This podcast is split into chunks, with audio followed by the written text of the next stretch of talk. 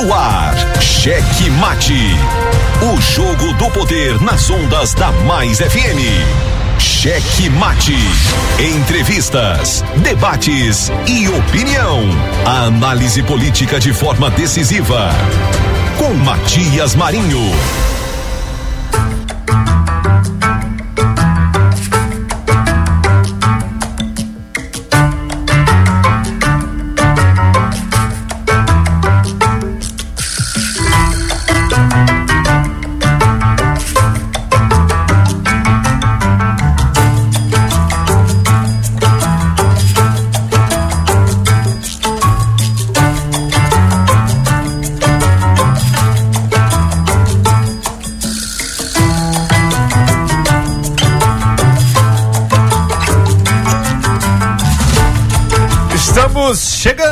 Com muito amor no coração, com Jesus na condução, sempre com verdade, honestidade e alteridade. Boa noite, Matias Marinho. Boa noite, gordito de la besterita. Pai gordinho, coloca essa besteirinha. Boa noite, Pedro Almeida. Opa, boa noite, homem da vinheta, boa noite, Matias Marinho. Muito boa, boa noite, noite. para você também, Edmael, principalmente para você ouvinte que está conosco a partir deste minuto. Cheque Mate. Muito bem, esse é o Cheque Mate. Obrigado pelo carinho, obrigado pela carona. Você que já nos acompanha diretamente pelo Dion na frequência 99,9. Você na Grande Ilha, São José de Ribamar, Passo do Lumiar, Raposa e São Luís. Cheque Mate. Eu daqui, você daí, mas cumprimentando também você que está nos municípios mais próximos aqui acompanhando a gente. Você em Alcântara, Bequimão, Bacurituba, Cajapió, Cedral, Cururupu, Guimarães, Matinha, Mirinzal, Palmeirândia, Penalva, Perimirim, Pinheiro, Santa Helena, São Bento, São João Batista, São Vicente de Ferre e Viana. Cheque Mate. Você também que nos acompanha por meio das nossas retransmissoras, as retransmissoras da rede Checkmate. Você por meio da Alternativa FM, da Clube FM 92,1 e da Ativa FM. Todas essas três em São Mateus. Cidades maravilhosas. Que coisa linda na sua, essa cidade de São Mateus. Claro, as outras cidades também que nos acompanham é Araioses por meio da Santa Rosa FM 87,9 e a nossa poderosíssima Colinas. Colinas por meio da Guanabara FM. Cheque Mate. Participe conosco, 98220 7999. 98220 7999. Cheque Mate. Lembrando das nossas redes sociais. O endereço é arroba checkmate rádio no Instagram, no Twitter e YouTube. Siga-nos, curta, ative o sininho de notificações e dê aquele tapa no peito do like para nos estimular, para nos ajudar a continuar esse trabalho alternativo, trazendo para você as informações do nosso estado, do nosso país e do mundo mais você já sabe, se você perdeu um ticadinho do nosso programa, você vai lá nas principais plataformas de podcast e você vai encontrar o Checkmate. Só colocar Checkmate Rádio que você encontra principalmente Onde, meu caro Pedrinho? Principalmente no Spotify, principalmente também no Deezer, quem gosta, né? São concorrentes aí, os principais concorrentes, mas estamos nas duas plataformas e se você preferir, tem um aplicativo de rádio chamado TuneIn, que tem lá a parte de podcasts e o Checkmate está por lá também, mas se você preferir, é só entrar no Google e colocar Checkmate no rádio que você encontrará nas demais plataformas, como por exemplo, no Google Podcasts e também no Pocket Casts. Muito bem, muito bem, muito bem. Hoje, 28 de setembro de 2021. 28 de setembro de 2021, comemoramos o Dia Internacional do Acesso Universal à Informação e também o Dia da Lei do Ventre Livre. Aí só o Pedrinho para nos destacar aqui sobre a Lei do Ventre Livre, meu caro Pedrinho. Mande brasa. Pois é, a lei do ventre livre, Matias, também é conhecida como Lei Rio Branco, foi uma lei apresentada eh, na Câmara dos Deputados em 12 de maio de 1871, sendo promulgada no em 28 de setembro do mesmo ano, né? A fim aí de limitar a duração da escravidão aqui no Brasil imperial. A lei, ela propunha, a partir da data de sua promulgação, a concessão da alforria às crianças nascidas de mulheres escravas no Império do Brasil importantíssima, com certeza um dia que precisamos realmente comemorar e reverenciar.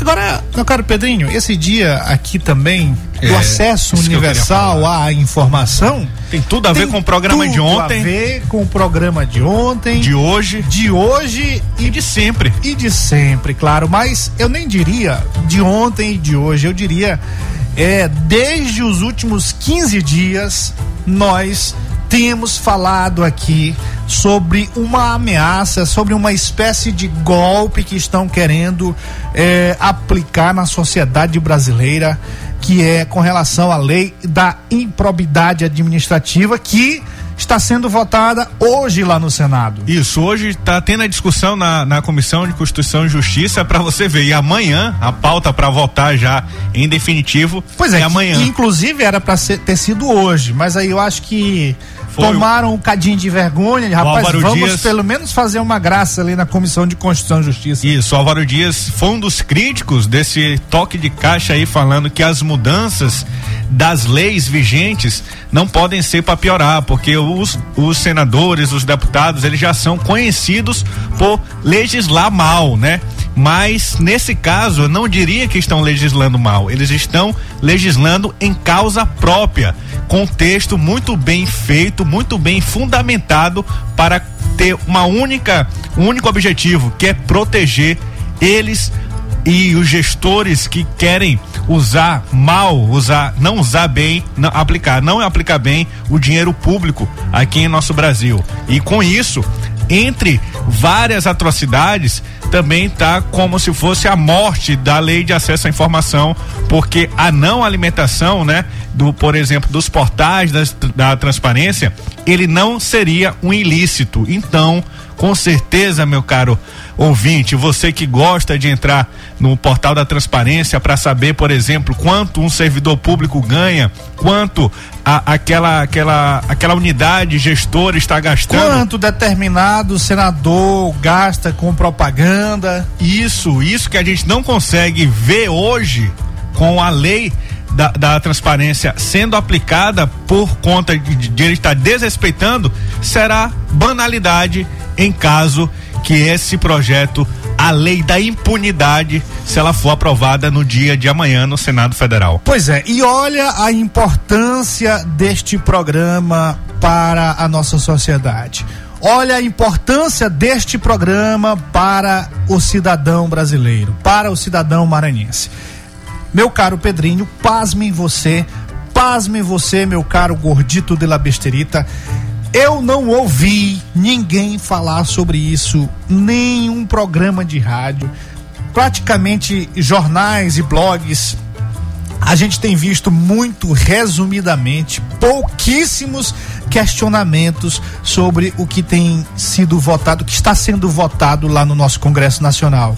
Infelizmente, nós estamos sozinhos aqui sozinhos aqui no Maranhão falando sobre isso. Isso mesmo. Isso é lamentável porque isso está tendo uma repercussão no cenário nacional muito grande, porque os veículos de comunicação os alternativos e as grandes emissoras que se preocupam com isso estão até abordando o assunto. O senador Everton Rocha, por exemplo, está sendo destruído ainda mais no âmbito nacional por causa dessa lei, porque ele, ele é o relator e aqui no Maranhão, todos parece que estão de olhos vendados e de ouvidos tapados para não questionar esse assunto. Mas nós, com a responsabilidade jornalística, com a responsabilidade, com a isenção, nós estamos batendo nessa tecla, nós estamos insistindo, insistindo nesse assunto porque sabemos da importância desse assunto para a nossa sociedade.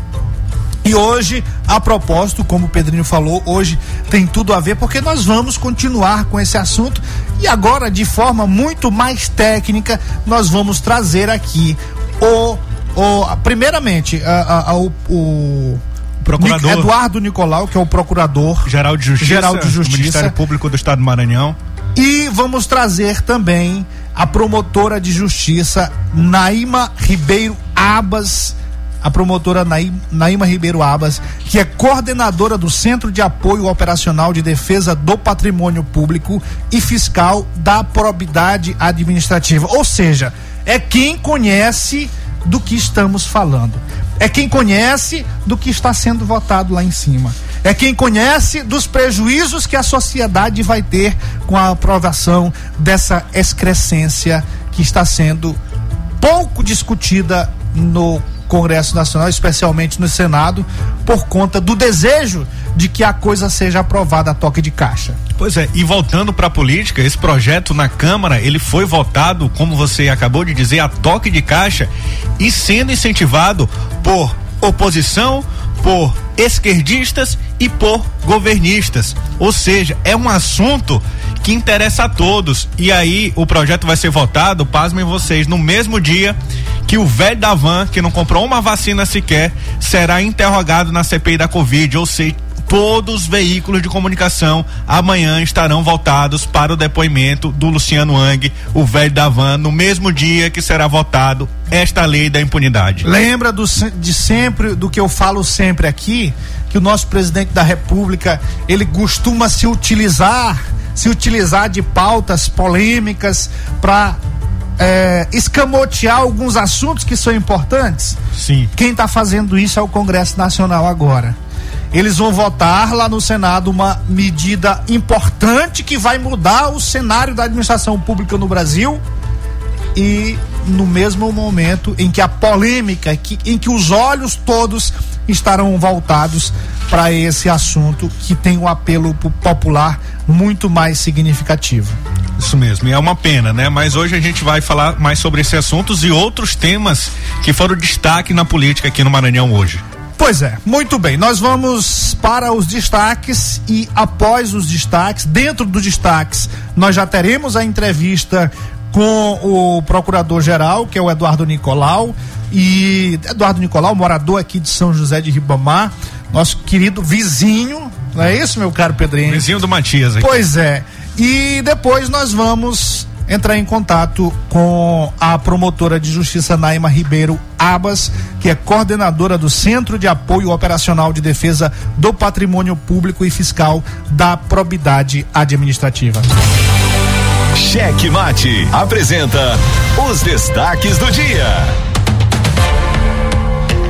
Pois é, e passou despercebido por grande parte da mídia, é, mas o senador Everton Rocha soltou mais uma pérola. Nós destacamos ontem aqui no programa.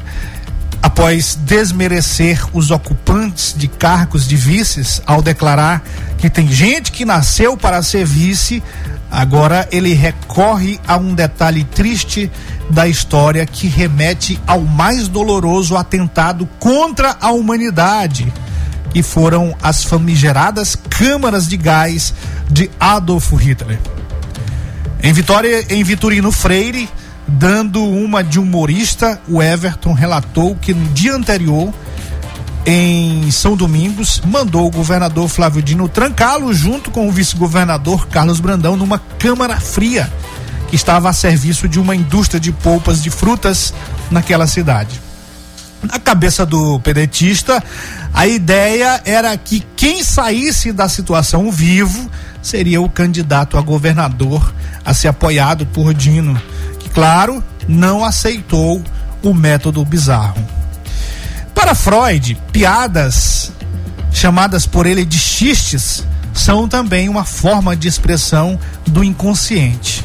Tendenciosas, como esta contada por Everton, essas piadas servem como uma forma de liberar determinados pensamentos inibidos.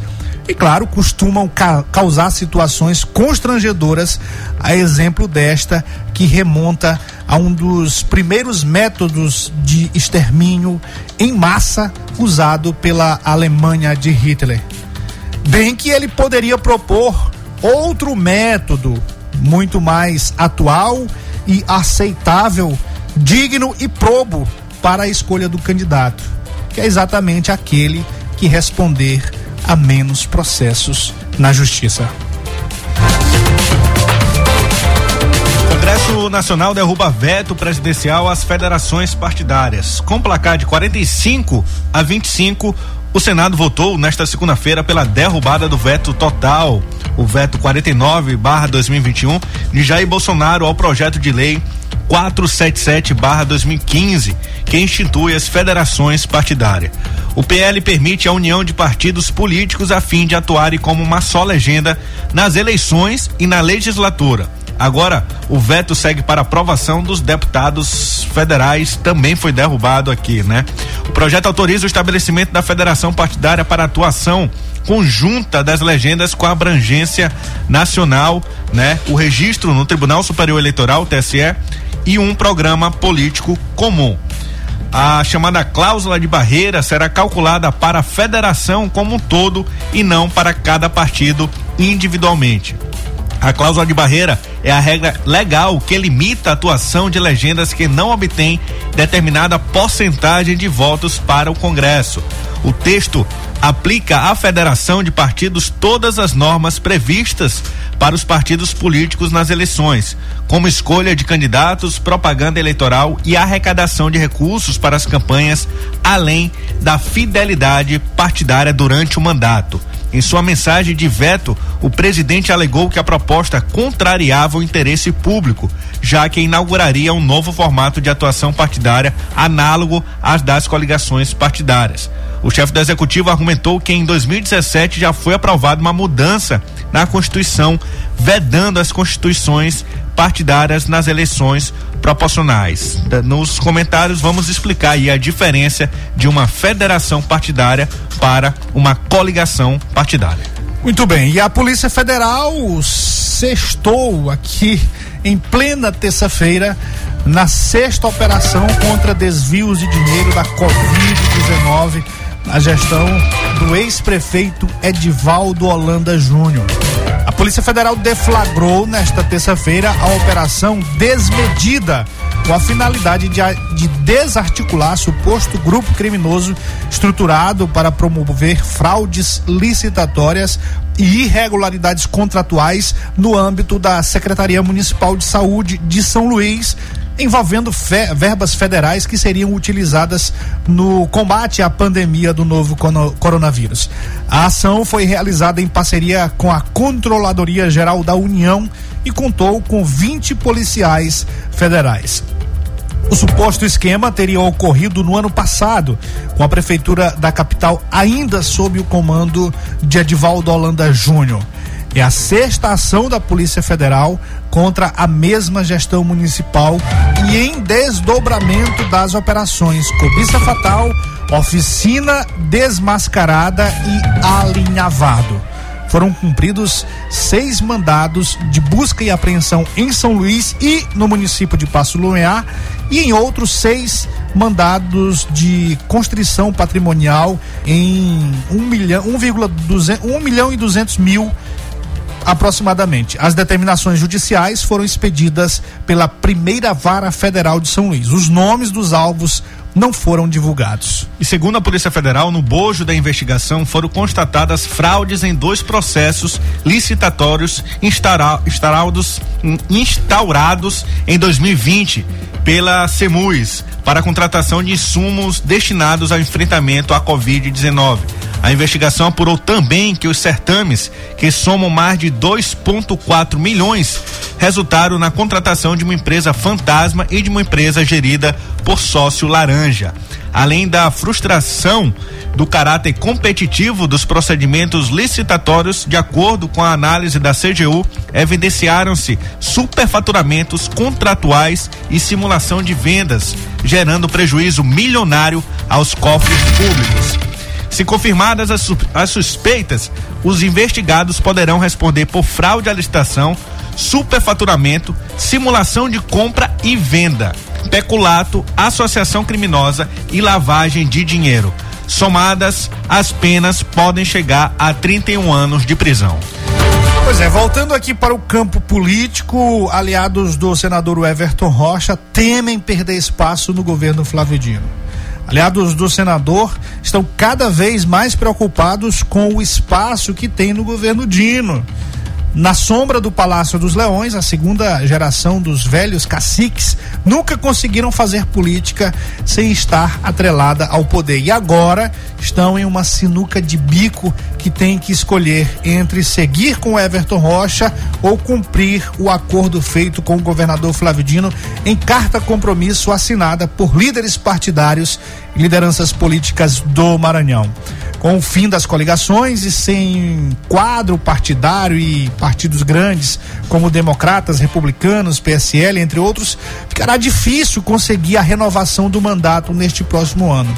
O caminho mais curto para retornar a Brasília é seguir ao lado do projeto político instalado no Maranhão desde 2015. Essa preocupação foi motivo, inclusive, da mudança de postura do senador Everton Rocha, que a cada semana é, tem pelo menos um ataque direcionado a Flávio Dino e ao seu vice-governador Carlos Brandão. Já em Pinheiro, meio sem graça, o Everton elogiou o governador Flávio Dino e profetizou que Dino será um excelente governador. Senador. É. Excelente senador, porque governador ele já está sendo. Já está né? sendo, é. Pois é. E aí, aliados de Everton e o próprio senador já trabalham para que Flávio Dino rasgue o compromisso de unidade do grupo e candidatura única ao lado governista. No contraponto a essa proposta, que não deve prosperar, o Everton cria acordos paralelo e cria Arapuca para alimentar um descompromisso por parte do governador Flávio Dino, vacinado não só da Covid, mas também de golpistas. Adiantou em São Domingos, ele adiantou em São Domingos que tem eh, assina, sua assinatura tem validade e seus acordos são cumpridos na íntegra, conforme a gente destacou em áudio ontem no nosso programa aqui. E o Congresso Nacional promulga hoje reforma eleitoral. As mesas do Senado e da Câmara dos Deputados promulgam hoje, nesta terça-feira, a emenda constitucional 111 de 2021, que traz mudanças nas regras eleitorais. Entre os dispositivos inseridos na Constituição pela emenda estão que incentiva as candidaturas de mulheres e pessoas negras e que altera a data da posse do presidente da República e de governadores. Ficou de fora da proposta a sugestão de deputados para que fossem retomadas as coligações partidárias nas eleições proporcionais. O que conseguiram ainda é, ontem foi vetar aí, é, é, derrubar o veto às federações partidárias, que também já é um alento aos partidos pequenos, né? As alterações aprovadas pelos congressistas são derivadas da PEC 28/2021 Originária da Câmara dos Deputados, a PEC foi aprovada pelos senadores na última quarta-feira e teve como relatora a senadora Simone Tebet, do MDB do Mato Grosso do Sul. As mudanças precisavam ser promulgadas até 2 de outubro para ter validade nas eleições de 2022.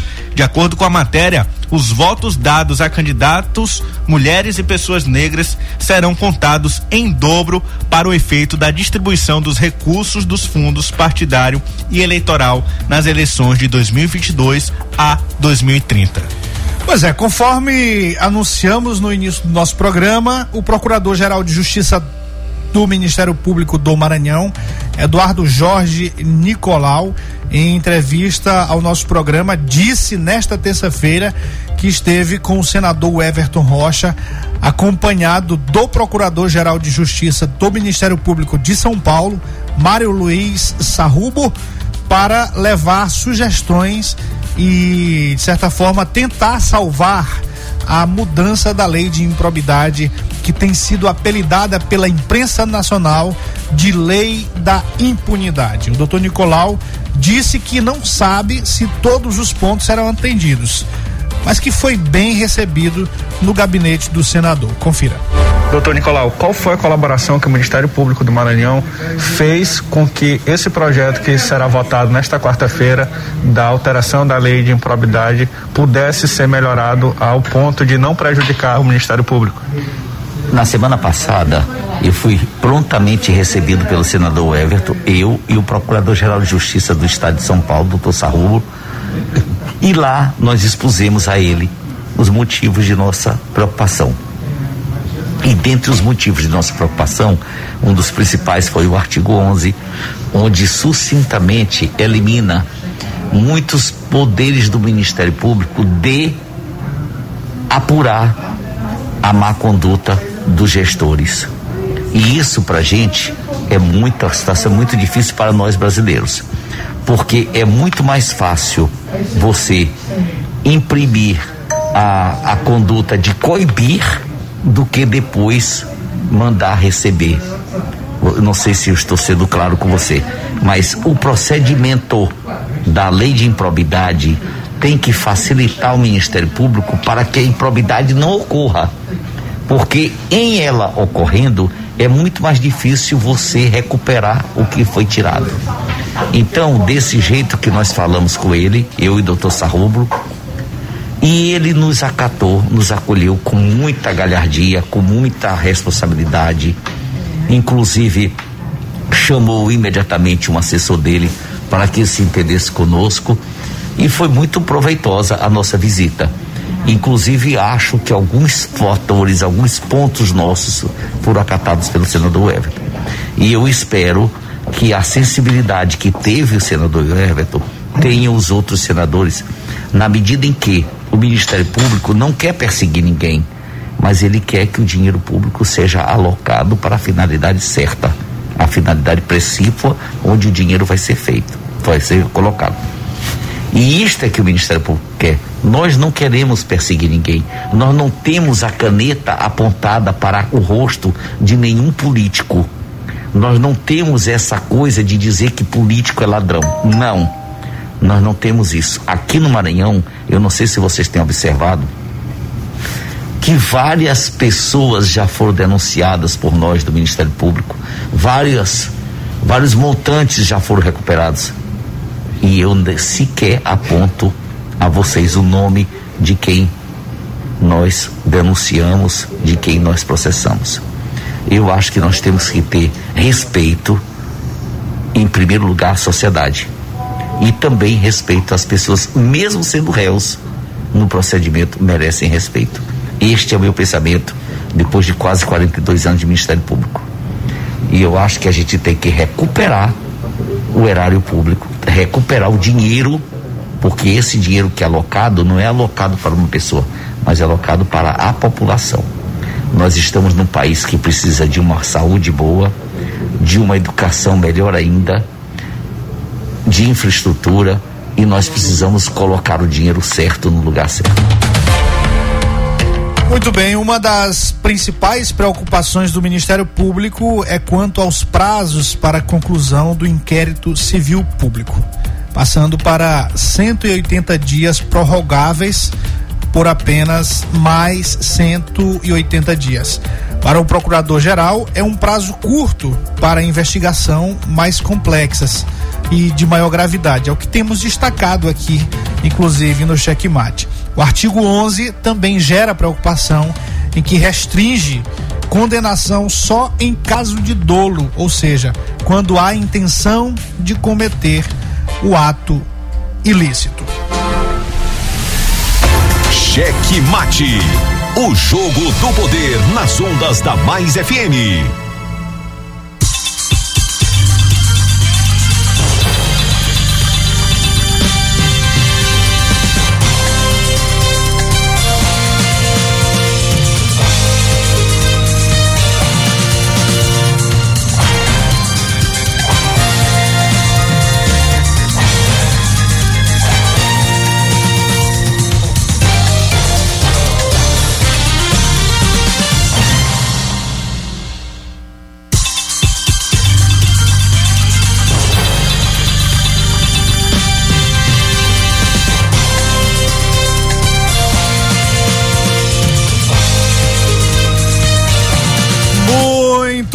Muito bem, muito bem. Você acompanhou aí os nossos destaques do dia no mundo da política. Acompanhou aí, é, por último, a questão principal hoje do nosso programa aqui, que é, é a aprovação, a votação dessa lei que com certeza desconfigura de forma preocupante a lei de impropriedade administrativa. Despreocupante para ser um pouco agradável, né, meu caro Pedrinho? Com certeza, para a gente não ficar mais alterado, com os ânimos alterados aqui, vamos dizer que é algo que somente preocupa a gente, né? Um pouquinho, mas é algo muito grave. O Ministério Público tem se preocupado com isso, porque a partir do momento em que você eh, diminui o prazo de investigação, pela lógica matemática, você terá que ter mais promotores, mais pessoas especializadas para investigar isso. E hoje a gente também vê outras outra pauta eh, avançando em, em Brasília, que é a reforma administrativa, que é justamente a realização de concursos. Então, é, um, é, um, é uma proposta que vai sufocar a atividade do Ministério Público. A gente ficar realmente preocupado e por isso a gente para não ficar aqui falando só o que a gente pensa como jornalistas, como radialistas, a gente vai falar agora ao vivo com um membro do Ministério Público do Estado do Maranhão. Pois é, Pedrinho, a gente vai logo direto para a nossa convidada do programa de hoje, que a gente já está no clima da, do último destaque, né? Para não perder tempo, daqui a pouco a gente manda os nossos tradicionais alôs para os nossos ouvintes, porque se a gente não der, você sabe que a cobrança, o pau é certo.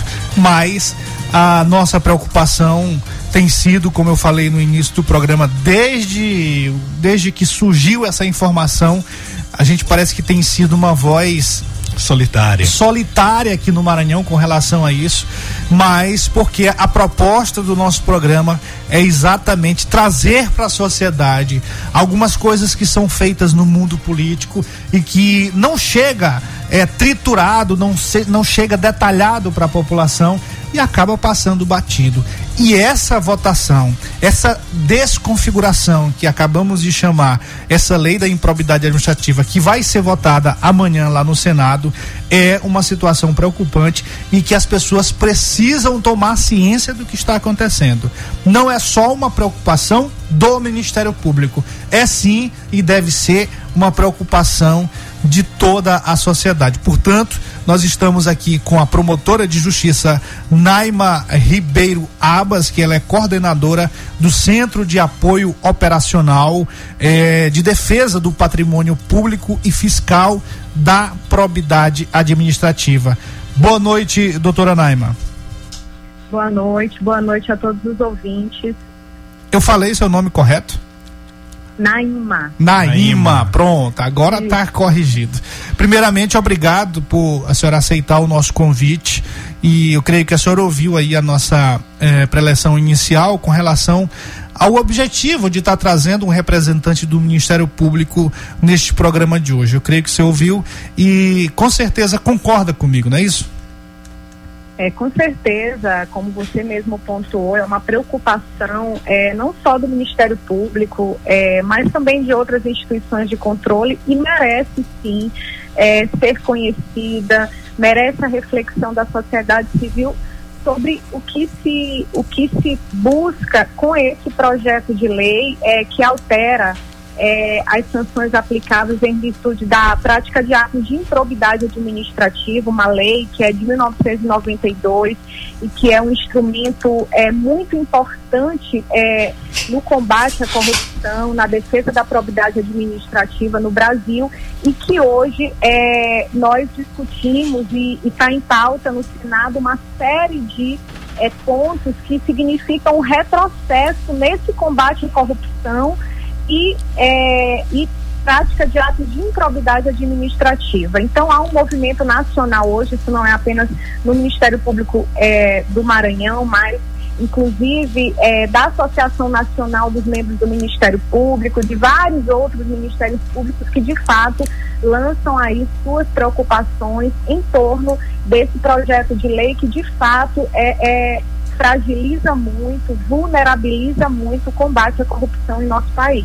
Um retrocesso certamente e que lamentavelmente, como eu disse inicialmente aqui, parece que a gente tem sido, além do Ministério Público, além de algumas alguns promotores e do próprio eh, procurador geral que esteve, nos informou hoje, a gente esteve com vocês aí no, na, na, sede do Ministério Público, e ele nos informou que esteve eh, recentemente em São Paulo, aliás, em Brasília, né, com o próprio relator da proposta e que encaminhou algumas, algumas propostas para tentar eh, melhorar a situação para que o caldo não seja derramado de uma vez por todas. A senhora teve conhecimento, então, dessa, de, dessa conversa, né? A senhora poderia resumir para a gente o que que foi colocado lá, uh, uh, que foi acrescentado, e que, que traz benefício para a sociedade? É, na verdade, é, nós, enquanto é, Ministério Público Brasileiro, é, cada um é, nas suas unidades, tem apresentado é, contrapropostas, sugestão de supressão de vários dispositivos desse projeto de lei, para que de fato essa lei não se desfigure, não se descaracterize e não fuja da finalidade para o qual ela existe desde 1992, que é o combate atos de improbidade administrativa das mais diversas é, espécies. É, tanto atos de improbidade que é, é, causam lesão ao patrimônio, que violam princípios da administração pública, que levam ao, ao enriquecimento ilícito de agentes públicos e de terceiros, mas é, o Ministério Público elegeu alguns pontos que entende é muito preocupantes, inclusive subsidiaram uma nota técnica da nossa Associação Nacional do Ministério Público que foi apresentada é, é, em relação a esse projeto. Um dos pontos, por exemplo, que nos preocupa bastante é a fixação de um prazo de 180 dias prorrogável pelo igual período, ou seja, um prazo de um ano para conclusão de investigações de atos de improbidade administrativa. Ou seja, independente da complexidade das investigações, por exemplo, dos atos de improbidade administrativa, porque a gente sabe que são delitos de difícil elucidação, que dependem de provas muitas vezes técnicas, periciais, é, oitiva de diversas testemunhas, de, de réus, é, o prazo de um ano é, é improrrogável significa um retrocesso muito grande, porque muitas vezes é impossível é, o Ministério Público concluir investigações é, de atos de improbidade nesse período, nesse é, período de tempo. Então, isso é realmente um retrocesso muito grande na, nas investigações dos atos de improbidade administrativa, até porque é, uma, um processo, uma ação por, por improbidade administrativa, segundo próprio, é, é, próprios levantamentos feitos, por exemplo, pelo CNJ, duram em média é, quatro anos e meio, o que, por exemplo, já nos traz uma outra preocupação em relação à proposta de alteração dos prazos prescricionais nessa lei. Então, é esse primeiro, esse primeiro ponto de fixação do prazo de 180 dias para investigar, de fato, é algo que é muito prejudicial na defesa da probidade administrativa. É, o outro ponto, como eu já é, iniciei, é em relação à contagem dos prazos.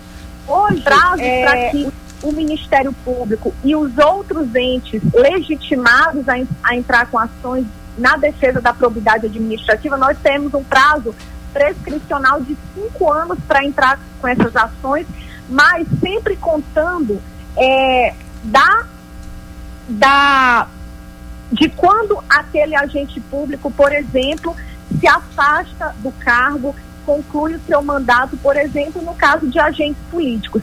O projeto de lei que está sendo discutido amplia esse prazo de oito anos, mas a contar da data do fato.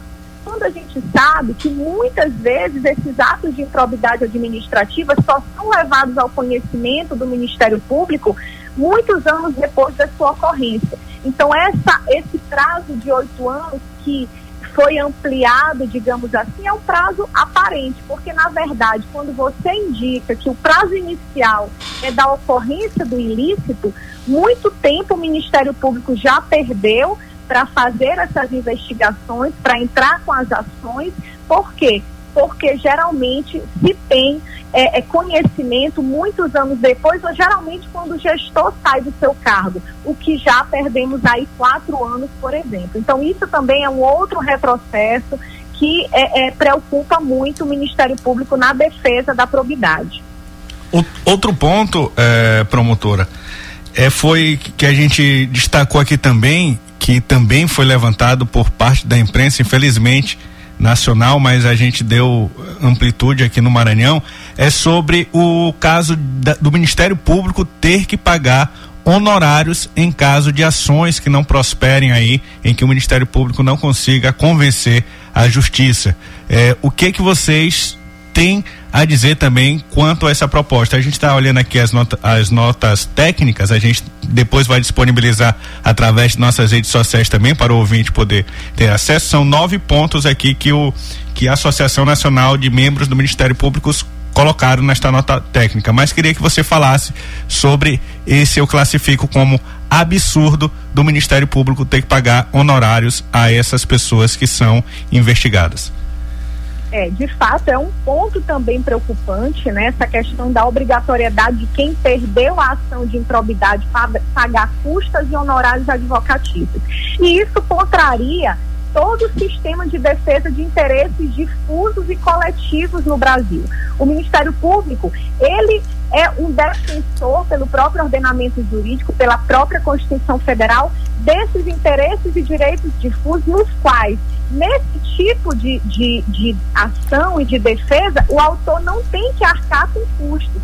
Então, na verdade, o projeto de lei vem contrariando a, o próprio sistema legal que defende esses interesses difusos e coletivos que são é, é, é de defesa é, prim, primária, digamos assim, por parte do Ministério Público. Então, é, é discutível e a gente apresenta alguns questionamentos, por exemplo, o Ministério Público não recebe honorários nas ações que ganha, mas vai pagar, por exemplo.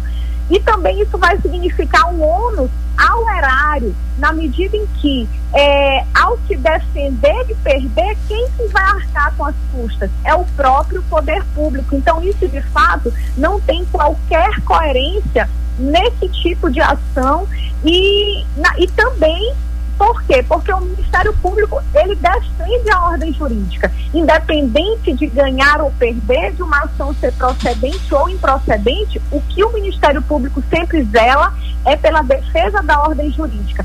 Mas, uma vez perdendo a ação nesses casos, no caso da ação de improbidade, ele vai ter, é, ele vai ter que arcar com honorários, o que obriga o Ministério Público sempre vencer a ação mesmo que ao final de um processo, ao final da instrução, ele entenda que seja caso de improcedência.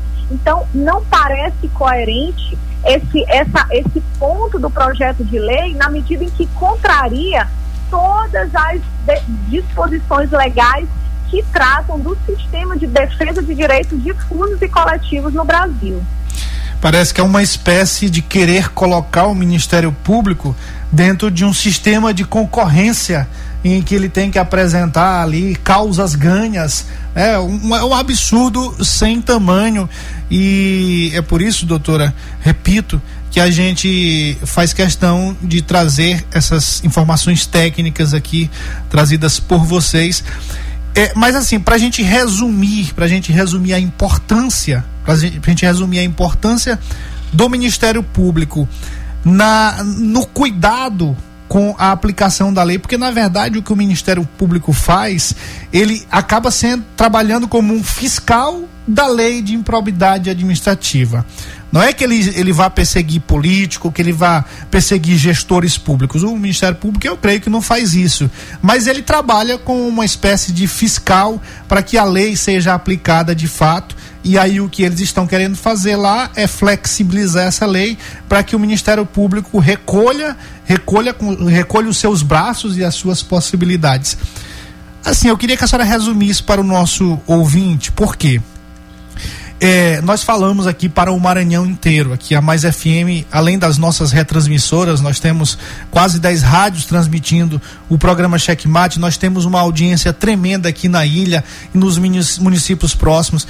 Eu queria que a senhora resumisse e para o nosso ouvinte a importância do Ministério Público nesse aspecto e a, o, o prejuízo que ele vai ter com a possível aprovação do, do, disso que está sendo votado lá no Senado? É, de fato, é, é realmente uma preocupação é, para a nossa instituição, para a sociedade. É algo que vai completamente ao, é, é, de encontro com o interesse público, de encontro com todos, todos os todas as atuações na área de defesa do patrimônio público, mas é uma ação também, é um projeto de lei que não é, é, é, traz problemas apenas para a atuação do Ministério Público, na medida em que existem outros legitimados para a propositura de ações de improbidade administrativa. Mas, em relação ao Ministério Público, de fato, se nós formos fazer um levantamento hoje das ações de improbidade que tramitam no Judiciário em todo o Brasil, é, de fato, quem, quem é o seu maior legitimado, quem mais propõe ações de improbidade administrativa é o Ministério Público Estadual, o Ministério Público Federal. Então, isso de fato vai significar é, um retrocesso é, é, na defesa da probidade, no combate à corrupção. E, é, por conta disso, é, há todo um movimento nacional trazendo é, luzes em relação a essa questão que tá, está sendo debatida no Senado Federal e que a gente espera, de certa forma, ser revertido, que os pontos trazidos pelo Ministério Público possam ser discutidos. Infelizmente, é, é, as, não, o projeto inicial não sofreu emendas, não houve uma discussão mais ampla, o que de fato preocupa é, em relação é, ao que está sendo discutido hoje no Senado. Mas apenas aqui é, a gente coloca que Independente disso, é, o Ministério Público defende sim o ordenamento jurídico, o Ministério Público defende interesses caros da sociedade e nós continuaremos sim cumprindo o nosso papel, porque a Constituição Federal nos resguarda e, é, é, de fato, temos aí é, muitos instrumentos que nós podemos lançar mão nessa defesa mas que de fato a lei de improbidade administrativa desde no, 1992 tem sido um instrumento legal importante, poderoso, mas que é, é também é, nós temos que é, fazer uma reflexão em torno disso. O Ministério Público já sofreu outras tentativas de, de, de, de limitar a sua atuação, é, por ocasião da PEC, que tentou reduzir ou tirar o poder investigatório do Ministério Público. Naquele momento, nós vencemos é, é, aquela situação e hoje nós passamos por um outro momento e que, de fato, precisa que a sociedade reflita sobre é, é, é como que nós temos discutido essa questão de defesa da probidade, no combate à corrupção e que a gente espera que todos esses apontamentos que a gente tem trazido e que nós vimos aí muitos é, é, legisladores trazerem na discussão hoje pontos interessantíssimos no projeto de lei, fazendo contrapontos a tudo isso para que de fato a gente possa proteger essa lei e que o Ministério Público, assim como os outros entes legitimados, possam de fato é, é defender a probidade administrativa no nosso país.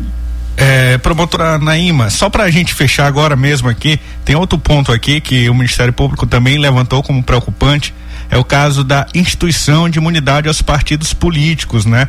E eu queria que você explicasse um pouco do nosso ouvinte, porque isso aqui também pode explicar o porquê de partidos de todas as cores ideológicas estão apoiando e na Câmara dos Deputados foram a favor aí de uma votação a toque de caixa. Então, dessa alteração da lei de e da lei de probidade administrativa, o que que está beneficiando também aos partidos políticos?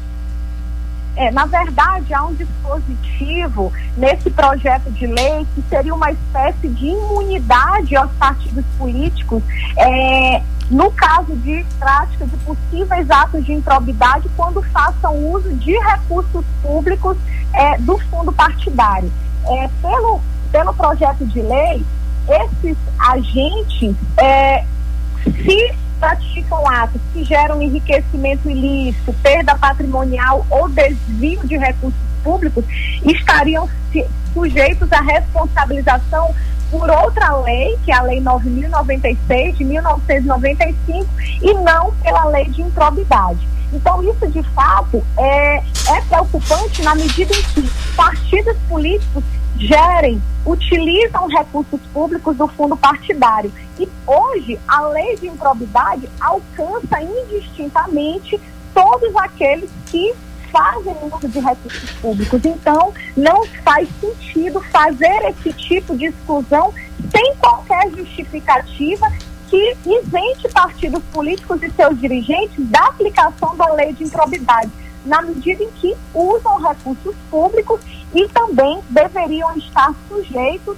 à é, lei que responsabiliza é, pela prática de atos de improbidade administrativa. Haveria aí uma, uma é, violação à isonomia. Por quê? Porque hoje todas as entidades públicas e privadas que manejam, de certa medida, recursos públicos, elas é, estão sujeitas à lei de improbidade a menos que, é, e, e não há justificativa para que se faça essa separação, se exclua partidos políticos e seus dirigentes dessa responsabilização. Então é algo muito casuístico e pontual que também é, foi levado pela CONAMP no sentido de exclusão desse dispositivo do projeto de lei por, por não haver justificativa para esse tratamento desigual em relação a partidos políticos e seus dirigentes. Muito bem. Se a gente for olhar todos os nove pontos destacados pela Conamp, a gente vai perceber, como a senhora falou agora aí sobre esse último ponto, a gente vai perceber o causuísmo em quase todos eles, infelizmente. Doutora, muito obrigado pela sua participação aqui, eh, foi muito esclarecedora e vem, na verdade, reforçar essa militância muito, eh, eh, vou me avorar aqui, de me auto, nos autoelogiar, meu caro Pedrinho, mas essa militância que nós temos feito é, em prol do Ministério Público e parece que solitária também, infelizmente. Eu não entendo por que só a gente está falando disso aqui claro, com exceção do Ministério Público que tem trabalhado diretamente isso. Muito obrigado pela sua participação. Qualquer coisa estamos à disposição. Eu que agradeço o espaço e é, o, a, a, mensagem que nós é, é, colocamos aqui é que, de, de, certa forma, precisamos estar esperançosos, precisamos é, ter é, pensamentos positivos, mas principalmente continuar nesse processo de construção é, de um país em que cada dia mais a gente possa fortalecer a defesa da probidade, da moralidade, dos princípios da administração pública e não fragilizar esses espaços de construção. Então, é, eu queria agradecer o espaço e dizer que o Ministério Público é, está sempre disponível para esse tipo de discussão, principalmente para trazer à sociedade esses esclarecimentos, no sentido de que aqui não se defende interesses pessoais, particulares, mas princípios é, é, constitucionais, a democracia que de fato é, é, o Ministério Público se sustenta nela. Então, tudo aquilo que diz respeito à defesa do regime democrático, do ordenamento jurídico, interessa ao Ministério Público, interessa ao Ministério Público do Maranhão e, é, é, e, e, por isso é, essas discussões são de fato importantes. Então, eu queria agradecer o espaço e desejar uma boa noite a todos os ouvintes. Muito bem. Boa noite, doutora. Muito obrigado pela sua participação.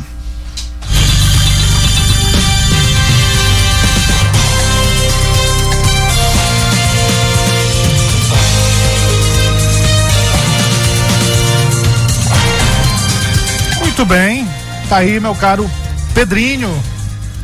doutora Naima nos trazendo aqui reforçando essa militância, como eu falei, essa militância que a gente vem fazendo em relação à defesa, na verdade, a defesa da lei de improvidade administrativa, que é sem dúvida nenhuma, a, sem dúvida nenhuma a lei e todo o seu arcabouço e todos as suas os seus desdobramentos, com certeza eh, são ganhos muito significativos para a sociedade que a gente não pode abrir mão de qualquer jeito e que nós temos os nossos políticos lá exatamente para defender essas leis e nós temos visto o contrário.